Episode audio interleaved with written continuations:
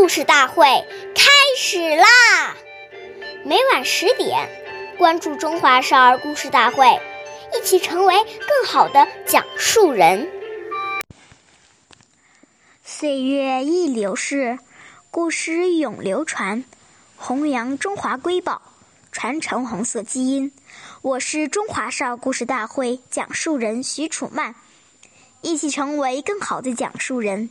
今天我给大家讲的故事是《故事大会红色经典故事》第十九集《延安的规定》。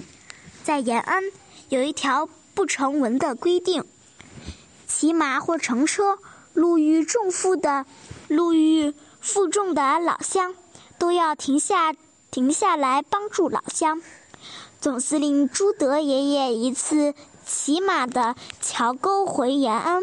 在路上看到一位老乡背着一袋粮食艰难地走着，于是翻下，于是翻身下马，让老乡把粮食放在马马背上，自己与老乡一路行一路步行聊天，一直把粮食送到老乡家里。